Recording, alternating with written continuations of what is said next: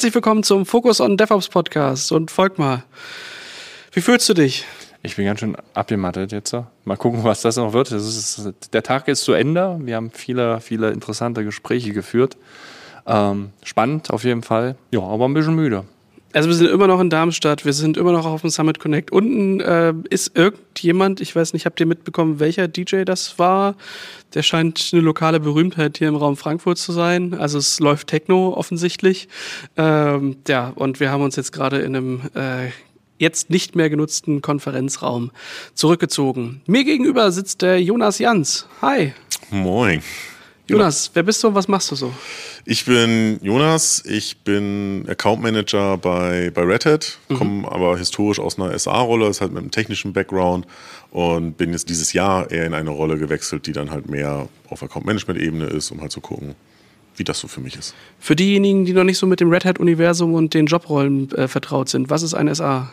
Äh, ein SA ist ein Solution Architect. Das mhm. heißt, wir, wir haben Account Teams. Das Account Team heißt jetzt im Enterprise-Segment heißt das wichtige oder Wichtig ist natürlich jeder Kunde, aber im Enterprise-Segment habe ich wenige Kunden, auf die ich mich stark konzentriere. Mhm. Und das Accounting besteht in der Regel aus zwei Leuten, die direkt beim Kunden unterwegs sind. Das ist der Account Manager, der ist für alle Verträge und grundsätzliche Sachen irgendwie verantwortlich. Und ihm daneben nicht darunter, nicht darüber, daneben steht halt der Account Solution Architect und der Account Solution Architect ist für die technische Entwicklung des Kunden verantwortlich. Die Idee, ihn zu gucken, wo steht er, wo möchte er hin und gibt es dort Reddit-Produkte, die ihm auf dem Weg unterstützen können. Mhm. Für dich Heimspiel oder ganz weit weg? Hamburg. Ah, mich sehr weit schon rausgehört, finde ich. Ein ich, ich lockeres Moin, das war, das war. Stimmt, stimmt, das hätte mir auffallen müssen. Ja, okay, ja, dann sind wir hier unter den Nordlichtern. Dann noch mit dabei der Marco Klaassen. Ja, hallo, grüß dich. Ja, hast du absolut richtig ausgesprochen. Wer bist du und was machst du? Ja, ich bin Marco, ähm, auch ein Red Hatter äh, und ich bin Account Solution Architect. Mhm. Also quasi Gegenpart äh, zum, zum Jonas in seiner jetzigen Rolle also Account Solution Architect im FSI Vertical, ähm, betreue Banken und Versicherungen in Deutschland. Äh, genau, die kommen in der Regel mit technischen Fragen zu mir mhm. und äh, löchern mich zum gesamten Red Hat Produktportfolio. Gibt es einen Unterschied zwischen einem SA und einem Account SA? Bist du ein ASA, so wie die Firewall von Cisco? ja, so, so ähnlich. Äh, durch die Firewall muss man erstmal durch bei Red Hat. An dir kommt keiner vorbei. genau. Ähm, also der Account SA ist erstmal fürs gesamte Red Hat-Portfolio äh, zuständig. Ähm, ich sag mal, beantwortet Fragen bis zu einem gewissen technischen Level äh, und äh, führt äh, diese Fragen dann am Ende wenn er sie nicht mehr selbst beantworten kann, an die Spezialisten, die dann entsprechend nicht mehr so kundenfokussiert arbeiten, sondern eher in einer bestimmten Technologie tief unterwegs sind. Das sind dann die Specialist Solution Architects bei Red Hat. Das heißt, die Kunden, die das haben, haben mit dir einen Weg am First Level vorbei. Ja, so kann man das, so kann man das sagen. Genau, ja. das ist praktisch. Also das, das finde ich auch. Das spart definitiv das wird Aufwand. auch sehr oft dafür verwendet. ja, also äh, ich finde da jetzt gar nichts Schlechtes dran. Es ist ja eher äh, praktisch, jemanden zu haben, der irgendwie ein bisschen intern durchgreifen kann. Das äh, ist manchmal Und im hilfreich. braucht man dann den Mut zu sagen, dass vielleicht doch noch also ein offizieller Weg existiert. Ne? Absolut, es geht ja dabei, äh, irgendwie den Kunden am Ende äh, bestmöglich zu unterstützen. Genau. Und manchmal ist der bestmögliche Weg halt über einen First-Level-Support. Aber bei eher strategischen Themen äh, ist es dann auch manchmal gut, äh, einen direkten Ansprechpartner vor Ort zur Verfügung zu haben, den man auch mal einladen kann und mit dem man persönlich reden kann. Ja. Mhm. Und du kommst hier aus der Region? Nee, ich komme tatsächlich aus Hamburg. Ach echt? Beide aus Hamburg, also, ich habe euch abgesprochen. Komplett Nordis. Man Schön. munkelt, dass ich Marco zu Red Hat gebracht habe. ah, so war das. Man, man, munkelt, dass, dass Jonas jeden zu Red Hat holt, äh, mit dem er irgendwann mal in Kontakt war. Von daher. Apropos, äh, wir haben auch noch Stellen offen. Habt ihr das Blanko? Wir auch, auch Blanko-Verträge dabei? noch nicht. Wir auch, tatsächlich. Nee, genau. Na, schön, da müssen wir erst 500 Kilometer in den Süden fahren, damit wir uns hier unten zusammenfinden. Das ist auch gut. Die kommt auch beide aus Hamburg. Genau, ich bin aus Neumünster, quasi noch ein bisschen nördlicher. Ja, und ich habe, äh, also ich komme ursprünglich aus MacPom und habe äh, so acht Jahre lang in Hamburg gewohnt und bin dann nach Bremen rübergezogen. Und da ich Fußball überhaupt nicht interessant finde, konnte ich das auch tun. Hm, sehr gut. Vorsicht, man hört es wahrscheinlich raus, ich komme eigentlich ursprünglich aus Magdeburg. Also das ist wichtig zu wissen. Also Sonst ich wohne als, als Werder-Fan in Hamburg. Äh, das ist jetzt auch nicht unbedingt leicht. Wir Lassen wir mal unkommentiert. ja, ähm, Mich würde natürlich interessieren, wir waren, ähm, ich glaube Anfang des Jahres, wann war das? Ähm, April, Mai irgendwie so, äh, so drum war es ähm, beim OpenShift Summit in Boston. Ähm, da wurden einige Dinge ähm, angekündigt. Äh, ich kann mir durchaus vorstellen, dass sich seitdem bestimmt das eine oder andere weiterentwickelt hat. Von daher, was war so für euch so ein Hauptfokus jetzt hier beim, äh, beim Summit Connect? Ja, also mein Hauptfokus, ich komme aus der App-Dev-Ecke, habe lange mhm. Software entwickelt, gecodet, äh, bin dann über die Software-Architektur immer weiter in die Infrastruktur gewandert, aber im Herzen immer noch äh, im, im Java-Code zu Hause. Mhm. Und äh, da ist klar, ja, quasi der Developer-Hub eigentlich das gewesen, was mich äh, im Mai beeindruckt hat und mhm. was heute tatsächlich dann auf dem Summit Connect auch nochmal wieder aufgegriffen wurde. Was hat sich seitdem da getan? Also seitdem hat sich eine Menge äh, getan in Richtung Produkt und Support. Mhm. Wir sind ja angefangen äh, im Mai, ja mal, ich sag ganz vorsichtig, über ein Produkt zu reden, was sich Red Hat Developer Hub äh, nennt, äh, was jetzt dann auch Ende des Jahres äh, zum fertigen Produkt wird äh, oder zu einem Stand von einem fertigen Produkt. Ähm, und was wir von Mai bisher gesehen haben, sind, äh, dass die Plugins für Backstage, äh, auf die ja unser Developer Hub basiert, halt viele Fortschritte gemacht haben. Äh, wir haben das in unserem Janus äh, Midstream Projekt, äh, was ja Open Source verfügbar ist, auch äh, entsprechend immer weiter und weiter getrieben, haben die Installationsmechanismen äh, weitergetrieben von ich bastel mir das mal eben so hin, bis hin jetzt zu einem vernünftigen Helmchart, was sich jeder einfach mal äh, runterziehen kann und deployen kann. äh, da sind wir jetzt ja ganz gut unterwegs mittlerweile. Das klingt gut, Glück gehabt. Ja. Äh, ja, nee, also äh, ich bin noch, ich bin noch so, so kurz davor, meinen Rant ähm, äh, loszuschießen, würde aber erstmal ähm, von dir gerne ähm, selbst eingeordnet hören. Was, wie würdest du äh, was würdest du sagen, ist das Developer Hub oder was verbindest du damit oder wie, was kann ich damit tun? Wie funktioniert das? Also meiner Meinung nach ist ein Developer Hub oder der Developer Hub, äh, den, den wir da gebaut haben, ein total gutes Instrument, um entsprechend DevOps-Kultur äh, ins Unternehmen zu bringen. Ähm, wir haben auch im Summit Connect viele Präsentationen gesehen, wo halt Slides waren, dass äh, Programmierer überfordert sind mit den mhm. Aufgaben, mit mhm. den ganzen Tools, äh, die sie äh, heutzutage beherrschen müssen. Und über den Golden Path mit den Templates in Developer Hub haben wir jetzt die Möglichkeit, äh, standardisierte, vernünftig oder Software in einer vernünftigen Qualität zu liefern für einen Entwickler, der sich halt aufs Entwickeln konzentriert, der halt nicht äh, noch irgendwie 1000 Kubernetes-Manifeste äh, deployen muss, der nicht noch Pipelines bauen muss, der sich nicht noch um die Security Chain kümmern muss, sondern das alles ist im Template verankert äh, und das bekommt er out of the box. Mhm. Äh, er muss das Tooling halt anwenden ähm, und kann sich äh, darauf konzentrieren, den Kunden, seinen Endkunden Business Value äh, zu schaffen, indem er die Zeilencode eintippt äh, und einhackt, äh, die am Ende dazu führen, dass der Kunde happy ist. Mhm. Ich denke, was ich auch besonders an dem Aspekt halt mag, ist dieses Auffindbar von diesen Sachen. Ne? Also, wenn du die meisten Unternehmen reinguckst, die haben schon irgendwo Golden Path in Confluence Pages beschrieben. Mhm. Aber hier ist es halt zum ersten Mal auffindbar, ausführbar ähm, und vor allem in einem Standard, der Open Source ist. Mhm. Wo, also, wenn wir ein paar Jahre zurückgucken, OpenShift hat ja schon länger einen Developer-Katalog, wo ich das machen kann. Aber wenn ich da jetzt Sachen hinzufügen möchte, ist das immer in einem ich will es nicht Red Hat proprietärem Format, aber in einem Format, was halt für OpenShift und OKD jetzt spezifisch ist, mhm. wohingegen ich halt mit einem Developer Hub das jetzt auf eine Open Source Ebene ziehe, wo ich sage, ich kann da Dinge anbieten, die vielleicht nicht nur auf einem OpenShift sind, sondern auch in anderen Plattformen zu verfolgen sind. Und wenn ich morgen Red Hat nicht mehr mag, dann gibt es immer noch Backstage, es gibt immer noch Janos. Ich kann das weiterverwenden mit dem, wo ich weitergehen möchte. Und ich glaube, da haben wir halt einen recht guten Mix gefunden zwischen, ich beschreibe auf Confluence, wie man Applikationen deployt, zu, ich habe einen Open Source Standard und Weg, wie ich solche Golden Paths halt auch vertreiben kann. Also ich muss da sagen, äh, wenn man da so mm, ein paar Jahre zurückgeht, da wurde ja ein Produkt ähm, ähm, abgekündigt. Das war damals Cloudforms, ähm, respektive ManageIQ als Upstream. Und das habe ich so das Gefühl, dass, dass ähm, der Developer Hub oder das Developer Hub, der die das, ähm, ihr wisst schon, was ich meine, das mit diesem Backstage, dass das so der, also wenn du mich fragst, meine persönliche Meinung, der richtige Nachfolger von dem eigentlich werden könnte, was da halt irgendwie war. Also ich fand das ein bisschen schade, dass das äh, mit Cloudforms da nicht weiterging, weil das halt schon eine gute Möglichkeit war, einen Katalog halt zu bauen. Ähm, was auch immer da die Gründe äh, für waren, aber ich denke halt, das, das könnte so das, das nächste Portal werden, wo man das äh, irgendwie auch kompensieren kann. Bin ich grundsätzlich bei dir. Also ich habe die gute Erfahrung gemacht, dass ich Cloudforms nur einmal benutzen musste.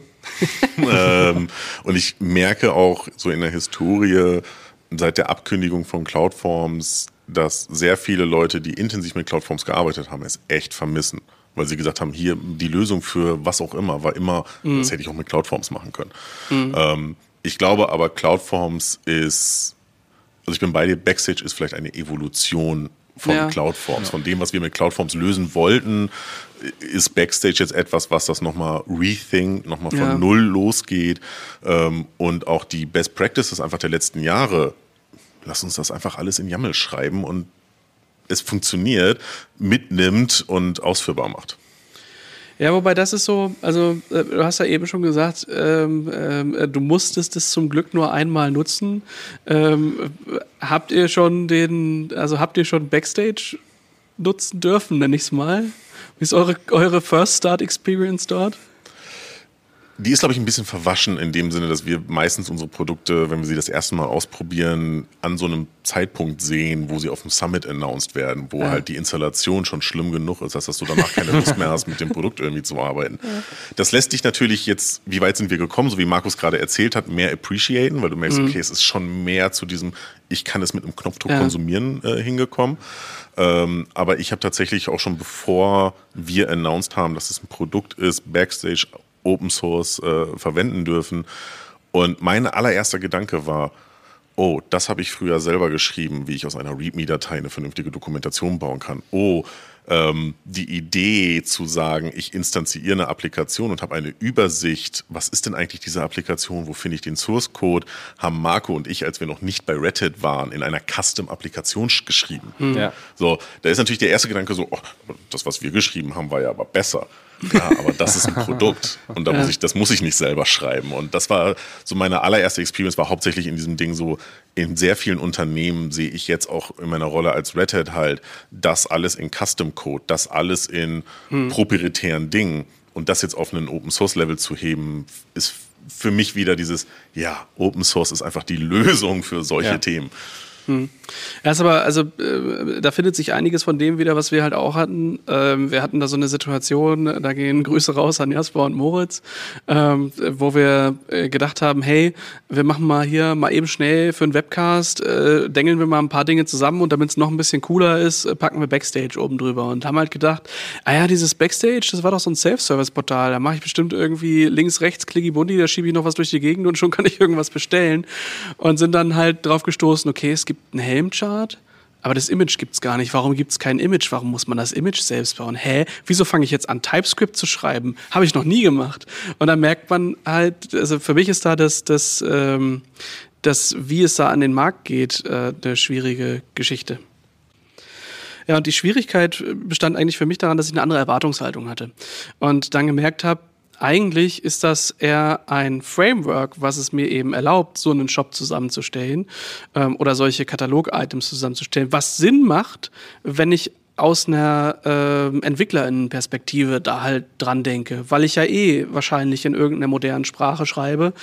Warum nicht also TypeScript? Ähm, also gut, das hat sich Spotify wahrscheinlich irgendwann mal so ausgedacht und deswegen ist das halt so. Ähm, aber äh, ich bin eher so davon ausgegangen, ich kriege hier ein Frontend, da mache ich ein bisschen was zusammen und habe gelesen, geil, hier gibt es 10.000 Integrationen, die kann ich einfach nutzen und dachte halt so, ja, Plug and Play läuft. Aber dem war nicht so und da war ich äh, aus aus also meiner Operations-Perspektive erstmal, dass ich dachte, uff, da muss ich jetzt was tun, verdammt.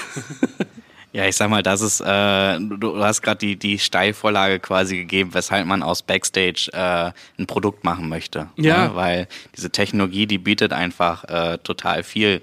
Aber ähm, keiner meiner Kunden würde jemals auf die Idee kommen, dass Backstage so plain wie es ist, hm. mit allen Plugins, mit allen Templates und so weiter, so zu konfigurieren, dass es dann halt den gewünschten Mehrwert gibt, weil dann bin ich kein Software äh, Entwickler mehr, sondern bin ich ein Plattformbetreiber. Ähm, und das, das will ich eigentlich nicht sein, weil ich will ja wieder meine Kunden glücklich machen mit den Zeilen Code, die ich schreibe. Und äh, da hat man auch gesehen, gerade wo wir auch dabei waren, von Mai bis jetzt November äh, wieder zu schauen, was hat sich getan, ähm, bin ich total happy, dass wir jetzt ein voll integriertes Produkt haben mit vorkonfigurierten Plugins wo man sagt, hey, Backstage ähm, ist, eine, ist eine wirklich tolle Plattform, darauf aufbauend im Midstream Janus ist Backstage plus halt Plugins und das Red Hat Developer Hub ist ein gethemtes, gestyltes, mit den Plugins angeordnetes System, mhm. äh, wo ich halt wirklich als Developer genau diesem Anspruch gerecht werde, äh, zu sagen, create new app, gebe ihm einen Namen, next, next, paar Git-Optionen äh, auswählen und auf Create klicken. Und äh, das wird, je nachdem wie das Template definiert ist, dann halt alles komplett deployed und in einem ersten Zustand quasi verfügbar gemacht. Und ich kann ab Minute null mich auf den Business Value mhm. ähm, konzentrieren. Das haben wir, glaube ich, mit dem Produkt heute schon geschafft. Natürlich, äh, es gibt immer Next Steps und immer äh, Room for Improvement, aber das finde ich ja fast ein Musterbeispiel von, ich habe ein geiles Upstream-Projekt und weshalb brauche ich irgendwann ein Produkt. Das heißt, wie viel TypeScript muss Enrico sehen, bis er, wenn er jetzt auf seinem OpenShift das Developer Hub installiert? Also ich habe eben schon äh, gehört, dass meine Erwartungshaltung jetzt sein darf, ich darf alles in YAML machen. Genau. so ist es. Also ich habe die letzte Demo äh, beim Kunden mit Developer Hub ohne eine Zeile TypeScript gemacht. Das heißt, wir sagen jetzt, the Red Hat Way is the YAML Way.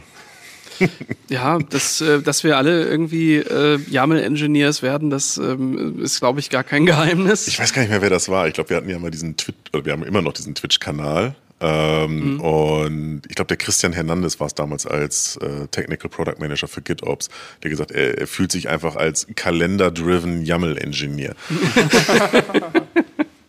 ja, ja, kann ich verstehen.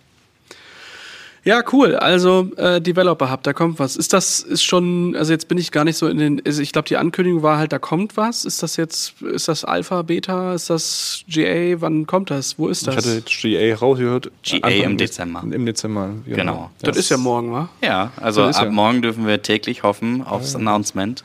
ähm, genau. Schön. Ja gut, der 24. wäre natürlich auch ein schönes ja. äh, Datum dafür.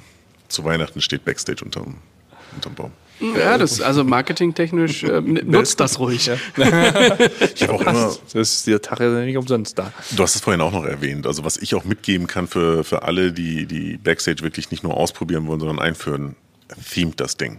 Das ja. hat nochmal einen ganz anderen Effekt, ja. wenn du äh, dein eigenes Firmenlogo da siehst und das ist ja. dein Developer Hub und nicht der Red Hat Developer Hub. Hm. Großartig. Zu Weihnachten kann man das dann noch mit Bäumen-Theme. Genau. Und dann kommen die dann alle im Januar und finden das gut und dann geht das richtig los. Genau. Ja. So wird das sein. Können wir das Ostertheme schon mal vorbereiten? Ja, ich, äh, ich habe gerade überlegt, ob ich sage, aber äh, wir haben bei uns auch ein internes Tool, äh, wo ich weiß gar nicht, ich glaube irgendwie aus der Geschäftsführung gab es mal so eine Geschichte, dass da jemand mal so einen Hasen ähm, für, für unser CRM oder ich glaube auch für andere Tools gezeichnet hat. Und dieser Hase wird auch immer ähm, also saisonal angepasst, sag ich mal. Ähm, es hat seinen Charme. Es hat seinen Charme. Hat, ja. ähm, aber es ist äh, ich glaube, ich, ich hoffe, ich reife niemanden an, wenn ich sage, es sieht fernab von professionell designt aus, aber es hat seinen Charme. Aber darum hat es halt seinen Charme. Wunderbar. Aber ist auch wirklich, also absoluter Geheimtipp für alle Plattform-Engineers da draußen und Co. Damit könnt ihr echt Community gewinnen. Ja, ja auf einmal die Leute ne? darüber reden. Ich weiß noch, wir haben einen ein Tool geschrieben, auch damals noch vor unserer Red Hat-Zeit, wo, wo so eine Google Maps-Karte war mit einem Flugzeug, was von A nach B fliegt. Und zu Weihnachten war das ein Weihnachtsmann mit einem Schlitten, der halt irgendwie mhm. da, da lang geflogen ja. Und das Feedback von den Kunden war so enorm positiv. Ja. Das ist unglaublich. Das ist dieses kleine Fünkchen Glück, das man dann auf Arbeit empfindet. Und du setzt halt auch vor allen Dingen die Leute, also gerade wenn du disconnected bist von deinen Kunden, die einfach nur dein Produkt nutzen, sorgst du einfach dafür, dass auch die Kunden merken, da sitzen Menschen am anderen Ende, die diese Codezeilen schreiben, ja. die diese Webseite irgendwie abbauen und die haben auch mal Spaß. So. Schön. Ich glaube, da sind wir manchmal, ähm, ähm, also weiß nicht, viel zu, zu rational denkend, aber man kann schon irgendwie davon ausgehen, dass Menschen Gefühle für Dinge haben. Auch besonders, also es ist zwar Ja. immer bescheuert, ne, dass es so Namensgeneratoren gibt, wo man sich denkt, haha, habt ihr euch schon wieder einen griechischen Gott ausgesucht, ihr Idioten, so nach dem Motto. Ähm, aber es hat schon was, sich mit einer, äh, also eine eigene Marke irgendwie zu schaffen, was zu nehmen, was irgendwie catchy ist ähm, und das auch in einem, äh, in einem größeren Unternehmenskontext dann auch zu feiern und äh, weiterzutreiben. Also das, dem einen guten Namen zu geben und da ein bisschen ähm, ja auch Zeit ins Marketing zu investieren, das hilft für die Adoption. Ist so. Sehen wir auch bei, bei unseren Kunden, wenn die eine Application-Plattform zum Beispiel mit OpenShift ausrollen, ähm, ihr eigenes Branding draufzupacken, ähm, ein Identif äh, oder ein, äh, ja, ein Gefühl der, der Identität mit dem Produkt halt hervorzurufen, äh, Sticker auszudrucken, die auf allen äh, Entwickler-Laptops äh, Ja. sind und so weiter. Das, das bringt ungemein viel. Ja. Stimmt. Ja, cool. Was gibt's noch für neue Themen? Ähm, wo wir gerade in dem, in dem Bereich sind, ähm, was wir momentan sehr stark merken und was auch oft hier auf dem Summit Connect jetzt in einigen Talks rübergekommen ist, ist halt diese, diese Bewegung in Richtung äh, Inner Source. Also die Idee zu sagen, die organisatorischen Konstrukte, die ich in Open Source finde, innerhalb eines Unternehmens anzubieten, ohne jetzt den Code gleich public nach außen rauszugeben. Und ich glaube, gerade solche Sachen wie Theming, Developer Hub und Co. zeigen einfach, dass wir uns einfach als Industrie gerade in diesen Bereich rein bewegen, wo ich sage, warum entwickelt jedes Projekt in meinem Unternehmen die Java SSO Library nochmal neu? Warum kann nicht einer, und anstelle, dass ich jetzt in einer Zentralabteilung sage, ihr entwickelt jetzt die eine, und das ist die, die alle benutzen müssen, die keiner benutzt, weil sie nicht die Anforderungen erfüllt, zu sagen, okay, lass uns doch mal eine, eine Referenzimplementierung bauen, die machen wir inner source, das heißt in unserem Git-Repository, was aus der Unternehmen äh, erreichbar ist, stellen wir es zur Verfügung und geben aber auch anderen die Möglichkeiten daran zu contributen. Ähm, und da würde mich tatsächlich auch eure Meinung interessieren. Seht ihr diese Bewegung im Mindset zu sagen, wir wollen Richtung Inner Source gehen bei, bei euren Kunden auch? Puh, das ist, glaube ich, eine schwierige Frage. Es kommt Darauf also ich, vorbereitet. das ist das ist so, das wird übernimmer. Also, ähm, jetzt habt ihr natürlich kein Produkt, was so als äh, Source Code Management Ja. Kollaborationsplattform da ist. Warum eigentlich noch nicht? Aber das können wir später besprechen. Ähm, aber ich sag mal, das, das äh, oder ein paar der häufigen Go-To-Tools sind natürlich äh, irgendwie ein GitLab oder ein GitHub Enterprise oder irgendwie sowas in der Richtung. Hauptsache kein SVN mehr oder so, ne? Hauptsache irgendwas Schönes, was, was gut, ähm, äh, wo solche, solche Dinge auch gut ähm, adaptiert werden können. Und ich finde es da immer, also ich finde die Argumentationskette ist nicht nur mit Git-Repositories, sondern generell der Umgang, wie geht man innerhalb einer Organisation mit Informationen um.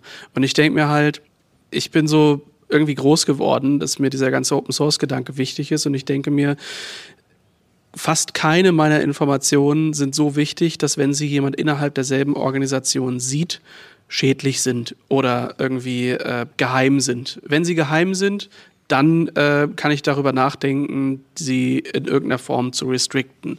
Aber der Default, finde ich, sollte sein, mach's halt public. Das Schlimmste, was dir dabei passieren kann, ist, dass irgendjemand äh, im Wiki oder in deinem äh, ähm, GitLab halt sieht, ah, guck mal, der Enrico, der hat gerade einen Commit gemacht. Was macht denn der da eigentlich? Was ist denn das? Und dann fragt er halt oder schreibt einen Kommentar oder irgendwie was dazu. Aber im Endeffekt entsteht dadurch Reibung. Ähm, die muss nicht immer gut sein. Da kann auch jemand sagen, hey, aber ich habe doch schon mal eine SSO-Library gemacht. Warum nutzt du nicht meine?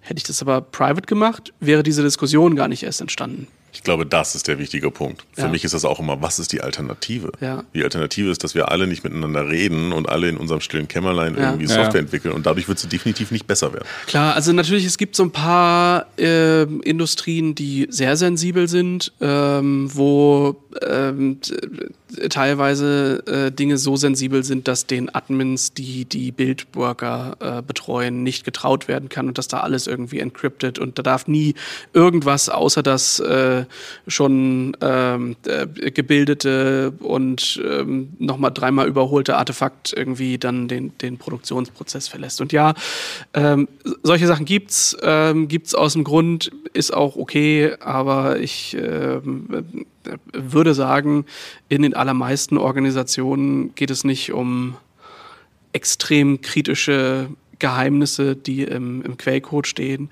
besonders nicht dann, wenn man äh, wenn man halt intern ist. Und wenn das ein Thema ist, dann kann man sich oder sollte man sich vielleicht schon auch äh, fragen, warum vertraue ich nicht meinen Mitarbeitenden? Ähm, ist aber, denke ich, trotzdem schon legitim, auch äh, für sich eine äh, eine Risikoabwägung zu machen. Also ich finde es schon legitim, dass eine Geschäftsführung eines, äh, keine Ahnung, riesen DAX-Konzerns, die äh, Software für Steuergeräte baut oder was weiß ich, irgendwie sowas, äh, dass die halt sagen, hey, wenn alle Entwickelnden bei uns auf alles Zugriff hat, was wäre eigentlich der, der Case, oder der Verlust oder das Risiko, was wir tragen müssen, wenn irgendwann, irgendjemand sich dort nicht mehr so mit der Unternehmung identifiziert und das halt mitnimmt.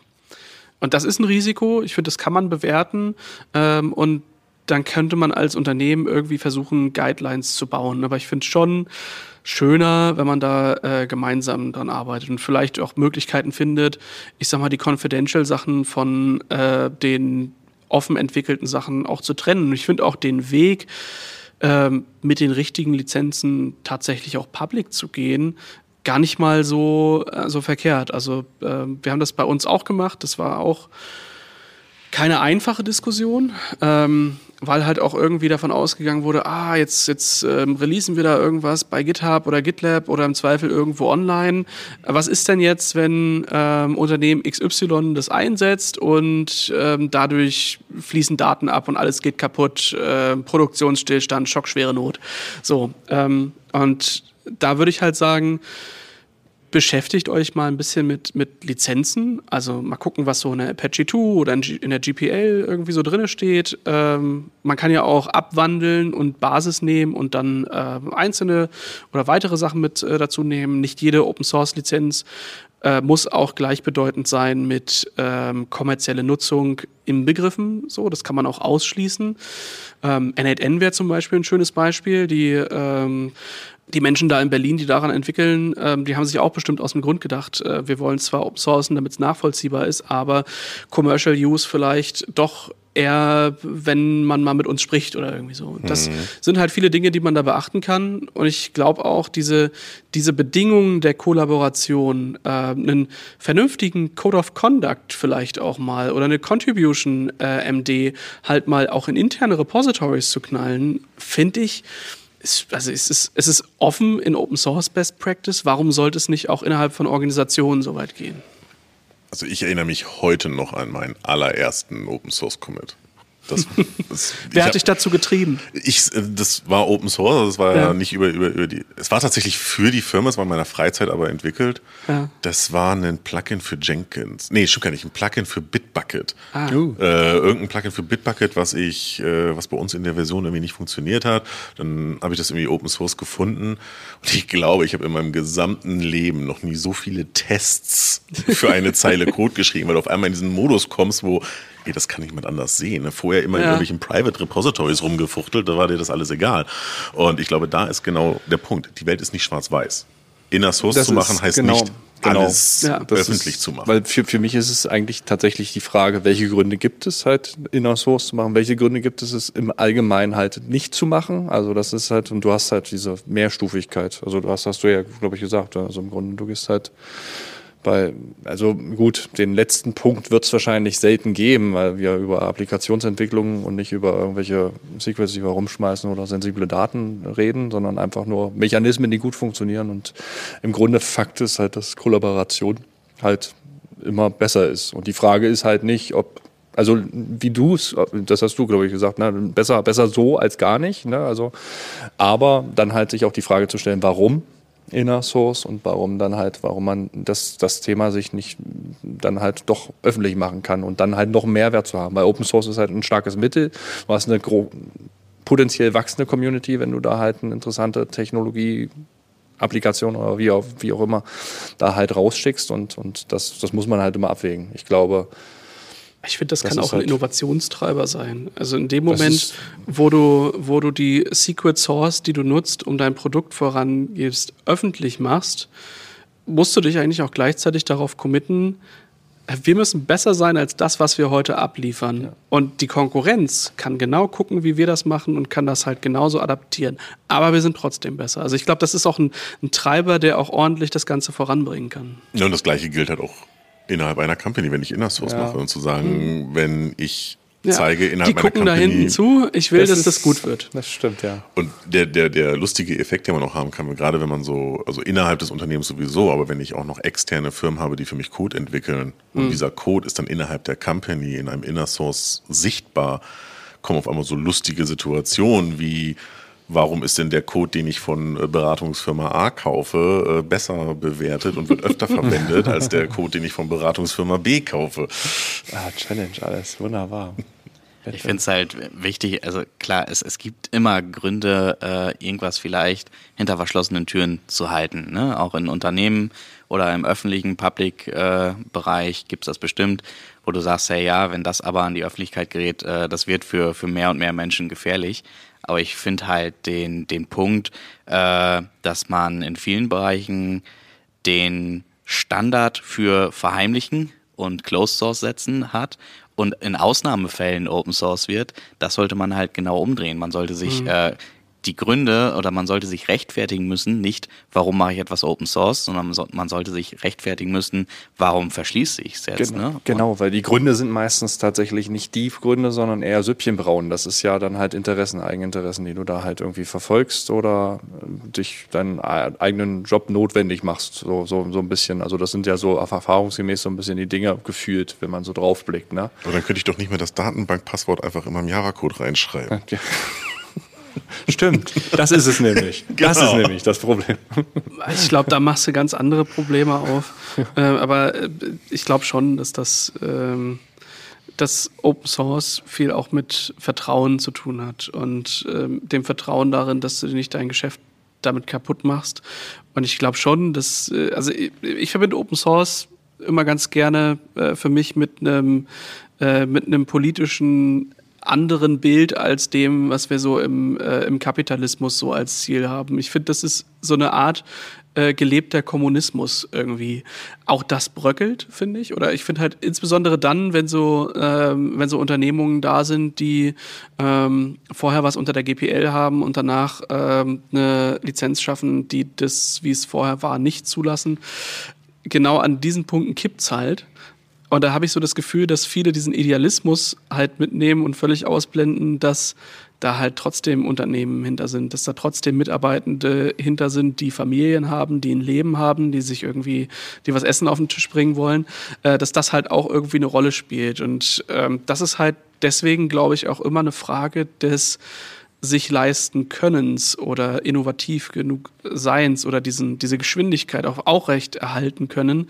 Ähm, und das ist, glaube ich, mit dem, mit dem System oder mit dem Finanzsystem, was wir halt haben, einfach schwierig. Äh, ne? Also nenn mir ein Open Source Unternehmen ähm, oder irgendeins der Technologieunternehmen, was auf dem Landscape steht, was nicht in irgendeiner Form von äh, Venture Capital irgendwie äh, gesourced wurde.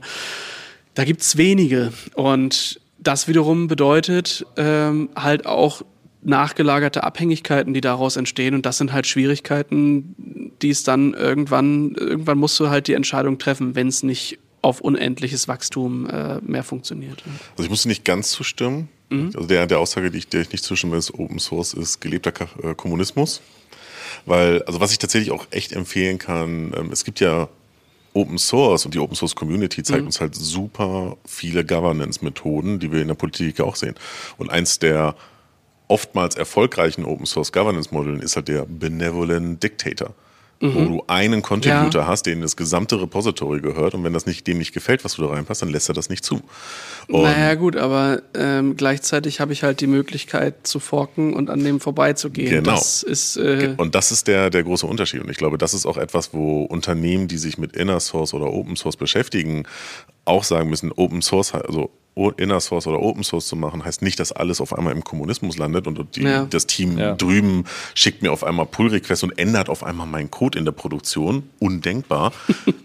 so funktioniert das nicht. Ähm, Und ganz im Gegenteil, die unterschiedlichen Governance-Modelle sind halt auch interessant und relevant für unterschiedliche Applikationen oder unterschiedliche Libraries. Ähm, Und alles alles kann gehen, alles kann anfangen zu leben, aber alles kann auch äh, genauso wie nicht jede Software, die ich auf GitHub finde, nur weil sie Open Source ist, gut ist, äh, wird das gleiche auch im Inner Source Bereich sein. Und Ja. da finde ich halt gerade dieses Projekte entstehen zu lassen, aber Projekte auch wieder sterben zu lassen, auch im internen Inner Source Bereich, finde ich halt super relevant. Und das ist vorhin gesagt, Open Source ist Trust, den ich halt Ja. irgendwie habe. Closed Source ist Ultimate Trust. Wenn ich alles Closed Source habe, heißt das, jedem Entwickler vertraue ich so ultimativ, dass ich nicht mal hingucke. Und das finde ich diese, das Krasse, wo, so wie Marco es gerade gesagt hat, zu sagen, wenn der Default closed ist, ist der Default Ultimate Trust und ich gucke mir nicht einmal an, was die Leute da machen. Und dahin eher zu gehen, zu sagen, nein, eigentlich sollte alles erstmal im internen Bereich öffentlich einsehbar sein. Und nur wenn du einen Grund hast, warum dieser Teil deiner Applikation nicht einsehbar sein soll, reden wir darüber, wie weit wir das einschränken. Weil auch da ist ja nicht, entweder ist alles sichtbar oder nichts ist sichtbar. Jeder Hersteller von einem äh, Versionsverwaltungskontrolle hat Gruppen und Rollen und all diese Sachen, womit ich sagen kann, okay, ich kann dich langsam immer wieder closer machen, aber dass keiner hinguckt, sollte eigentlich nie der Fall sein. Ja. Ja, und wir wissen halt, wie, wie wichtig Innovation gerade in Deutschland und Europa ist. Und wer treibt Innovation? Das ist die Open Source Community. Und das kannst du eins und eins in, oder eins zu eins in dein Unternehmen übertragen, wenn du halt dieses Inner Source Modell machst, wenn du auch nicht komplett Open Source gehen möchtest. Aber dann treibst du Innovation in deinem Unternehmen. Und das ist wichtig. Ich habe heute gerade mit verschiedenen Banken hier beim Summit äh, gesprochen, ähm, in den IT-Abteilungen, wie die es schaffen, wirklich Innovation zu treiben. Und äh, es geht da auch darum, äh, Mitarbeiter zu motivieren. Ne? Also einen Mitarbeiter nicht dastehen zu lassen und sagen zu lassen, ich habe noch zehn Jahre bis zur Rente, ich will mich mit nichts Neuem mehr beschäftigen, sondern auch Anreize innerhalb des Unternehmens zu schaffen, Ja. äh, etwas, etwas Neues, Gutes, Besseres zu machen als das, was heute da ist. Und das schaffst du nicht mit Closed Source, wo der die letzten zehn Jahre seines Arbeitslebens immer nur in sein privates Repository äh, reincommittet, sondern das schaffst du nur dann, wenn andere Kollegen ihn darauf aufmerksam machen, ihn motivieren und er dann irgendwann dieses Erfolgserlebnis hat, mit seinem Commit etwas besser gemacht zu haben und quasi abends beim Feierabendbier von seinem Kollegen äh, eins ausgegeben zu bekommen, weil er hat, äh, keine Ahnung, drei CVEs weniger äh, in, seinem, äh, in seiner Applikation als vorher oder ähm, drei Code Duplications weniger oder solche Dinge. Ne? Das sind auch viel unter den Entwicklern, was die Motivation ausmacht, es jeden Tag besser zu machen. Ähm, und das schaffst du nicht mit Closed Source, sondern dafür brauchst du Kollaboration innerhalb des Unternehmens. Ja. Schafft auch Wettbewerb. Ich finde, das ist eine gute Sache.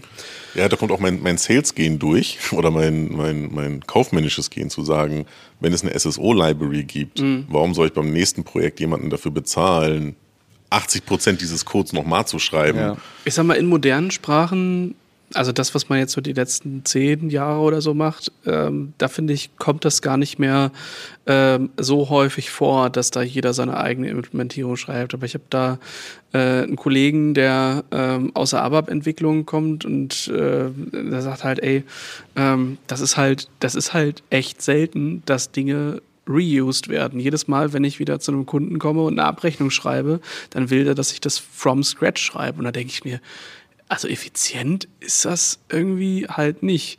Ähm, und ich glaube, da sind wir ähm, bei, bei einem äh, Thema, ähm, worüber man, glaube ich, immer wieder reden kann. Und es ist halt die Essenz dessen, wo man sagt, ähm, weiß ich nicht jetzt, das ähm, Application Portal, ja, das ist vielleicht 40 Prozent Technik und halt irgendwie 60 Prozent Menschen und die überzeugt zu kriegen und da irgendwie eine ordentliche Adoption und ein Change-Projekt zu kriegen, damit man halt endlich, also damit man halt sieht, ob das und was daran gut ist halt auch ne, und das auch, auch zulässt. Das, das variiert ja von Kunde zu Kunde immer wieder. Äh, manche sind halt in ihrer Journey, äh, was so die, dieses, äh, dieses Umdenken ähm, angeht, schon sehr weit fortgeschritten. Bei denen ist halt 80, 90 Prozent Technik. Und dann gibt's andere Unternehmungen, ähm, da ähm, die wissen technisch schon ganz gut Bescheid, aber irgendwie ist das dann da eher 80 Prozent Menschen und dafür zu sorgen, dass die aus den eingefahrenen Strukturen irgendwie rauskommen, dass sie vielleicht besser miteinander kollaborieren. Das finde ich eigentlich, das, das, das ist, glaube ich, auch der Grund, ähm, warum ich so gerne solche ähm, Container- und Plattformprojekte mache, äh, weil ich nichts mehr liebe, als bei einem Kickoff zu sagen, ich möchte die Entwickelnden, ich will die Netzwerker, ich will die Storage-Menschen, ich will alle, die hier irgendwie was mit IT zu tun haben, die will ich alle an einem Tisch haben und dann will ich ein gemeinsames Verständnis haben, äh, erschaffen, was wir hier vorhaben. Und eine meiner Lieblingseröffnungsfragen dazu ist, wie häufig seht ihr euch in der Runde? Und je mehr die Tendenz zu ist, ähm, äh, ja, wir machen doch mal bitte eine ausführlichere Vorstellungsrunde, desto cooler finde ich das eigentlich, weil das halt wirklich da merkt man dann halt, das bringt richtig Veränderung rein und wenn man es gut macht, äh, eben auch einen extremen Effizienzgewinn. Was ich vor allen Dingen in solchen Terminen immer mag, ist, wenn diese Leute auf einmal miteinander reden und du sagst so, hey, ich brauche hier für mein Kubernetes, brauche ich diese Firewall-Freischaltung. Das sagen wir, ja klar, kann das ich dir machen. Die API gibt's, die Automatisierung haben wir. Ja. So, und äh, wenn du auf einmal dieses Feuer in den Augen siehst von, ja. hey, wir können, wir, wir gemeinsam, gemeinsam ja. schaffen eine Plattform und die wird geil. Mhm. Ja ist halt nachhaltiger. Ne? Also du hast dann auch was Langfristiges, was dann auch so bleibt. Und ähnlich ist es ja dann halt bei solchen Sachen, wenn du Projekte halt aufmachst, wo Menschen dann plötzlich miteinander zusammenarbeiten, die sich vorher nie kannten. Ja, und sich dann halt mal über den Weg laufen, das ist, das ist, glaube ich, halt ein großer Punkt. Würde vielleicht auch ein bisschen was am Fachkräftemangel dann halt tun, weil man nicht mehr ganz so viele Leute braucht. Den löst ChatGPT das hoffe ich doch, das hoffe ich doch. Ich habe mich schon gefragt, wann wir aufs Thema AI kommen. Es gibt, wird ja äh, überall links und rechts immer mal ein bisschen dran garniert. Ja. ja. Was nimmt ihr sonst so vom äh, Summit mit? Ich merke einfach wieder, wie schön es ist, auf diese Events zu kommen. Also ich weiß noch, so als Hamburger ein Reddit Office in Hamburg gibt es nicht. Mhm. Ähm, das heißt, wir sind halt meistens in, unseren, in unserem Homeoffice oder nehmen uns mal einen Coworking Space, aber das ist auch mehr so sollten wir mal öfter machen und dann machen wir es nicht. Zwei Jahre später. Ähm, und ich weiß noch so, in, in Vorlauf auf, auf dieses Event war so, oh, es muss so raus, Hose anziehen, sogar waschen. So. Äh, war so ein bisschen so, ach, hätte man lieber nicht irgendwie einen Vortrag eingereicht. Ähm, aber hier auf dem Flur rumzulaufen und gestern war ja auch der Developer Hands-on Day, mit diesen, mit euch zu reden, mit den Kunden zu reden, mit ja. den Partnern zu reden. Und genau diesen Moment, den du gerade beschreibst. Menschen stehen sich gegenüber und merken, hey, wir haben die gleichen Herausforderungen oder du hast eine Lösung für meine Herausforderung schon gefunden. Lass uns mal darüber reden. Diese Momente zu haben, geben mir so viel Energie und geben mir so viel wieder. Deswegen bin ich hier, deswegen mhm. bin ich in diesem Space irgendwie unterwegs, weil ja, ja es ist geniale Technologie meine Meinung ist immer noch, Kubernetes ist das Beste seit geschnitten Brot. Aber ähm, die Menschen, die damit arbeiten und die Möglichkeiten, die sie da damit auf einmal schaffen, das ist für mich so dieses Gefühl von, ich schreibe auch als Java-Entwickler gekommen, ich, so, ich baue meine Applikation mit And und auf einmal habe ich CI/CD. So, das mhm. ist so eine andere Welt, ein anderes Denken auf einmal. Und das ist ja. etwas, wo ich wieder, gerade bei diesem Summit Connect, wieder dieses Gefühl bekommen habe, hier sind auf dem Flur ähm, Marktbegleiter sowohl auf Kundenseite als auch auf Partnerseite. Aber die Menschen, die da drin sind, die umarmen sich, die freuen sich und die haben echt Spaß miteinander zu reden. Ja, glaubt man gar nicht, ja, dass man hm. früher wollte man was mit Computern machen, weil man eigentlich nicht so viel mit Menschen zu tun hat. Und dann, hat man, dann hat man die wieder, ja. Genau. Das ist, Wir werden auch älter. muss ich auch sagen. Also es ist grundsätzlich Inspirationspunkt immer so. Man ist halt, man geht halt ein bisschen befeuert dann halt von solchen Veranstaltungen dann wieder weg, ja. Ich finde es auch mega beeindruckend, äh, wie diese Breite der Themen äh, hier kommuniziert wird. Ähm, also du hast wirklich von High-Level Hochglanz-Management-Folien in den Tracks äh, was gesehen. Du hast aber auch, äh, ich hatte zum Beispiel einen Vortrag, äh, da ging es um irgendwelche Kafka-Services mit Quarkus-Anwendungen. Ja. Ähm, also tieftechnisch irgendwo in den, in den Code-Repositories unterwegs. Ähm, und das finde ich halt beeindruckend, wie das mittlerweile auch verschmilzt. Früher hatte ich den Eindruck, hast du immer mehr, ah, das ist die Management-Ebene äh, und das ist die Developer-Ebene und da sitzen die Admins und so. Ähm, ich finde, das verschmilzt immer wieder und das ist ein, äh, ist ein guter Punkt, weil äh, ein Manager ist sich heute nicht mehr zu schade dafür, sich auch mal einen Vortrag äh, übers Coding anzuhören, weil er halt merkt, hey, dann kann ich vielleicht ein bisschen was rausholen und mich ein bisschen intensiver auch mit, mit, mit meinen Leuten beschäftigen. Mhm. Und umgekehrt, äh, ja, ist ein Developer auch froh, einfach mal ein bisschen leichte Kost äh, zu genießen ähm, und vielleicht nochmal einen Step zurückzugehen und mal zu gucken, hey, was gibt's da noch auf der Landscape?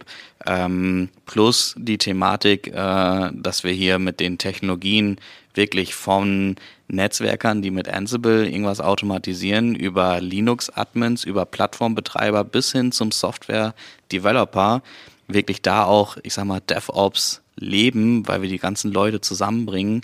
Äh, und da sind halt 80 Prozent Menschen und 20 Prozent Technologie dabei. Schmeißen ganz schön mit Prozenten rum.